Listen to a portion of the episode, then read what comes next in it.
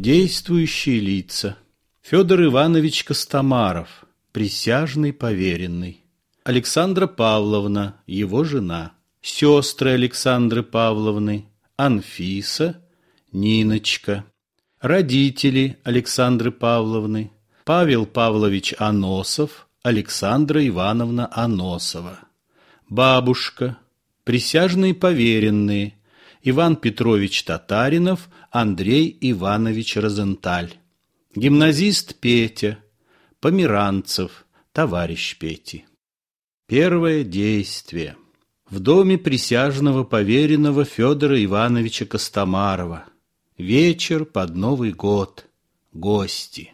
На сцене небольшая комната бабушки, отделенная от тех комнат, где гости, коридорчиком и дверью. Перед дверью три ступеньки, дом очень стар, выдержал много перемен, и комната бабушки находится в пристройке. Сквозь неплотную, быть может, кем-нибудь незапертую дверь приносится шум празднества.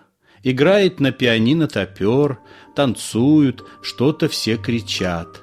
А у бабушки тишина, покой бесстрастной старости слабый свет цветных лампадок и небольшой лампы на столе. Постель старухи и киот загорожены довольно высокими ширмами. За небольшим окном царит январская, лунная, беззвучно звонкая ночь.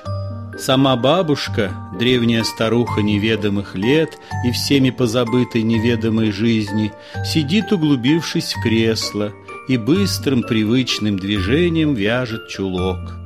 Одна за другою, повторяясь бесконечно, нанизываются серые петли, догоняет одна другую и не могут нагнать, торопятся по кругу.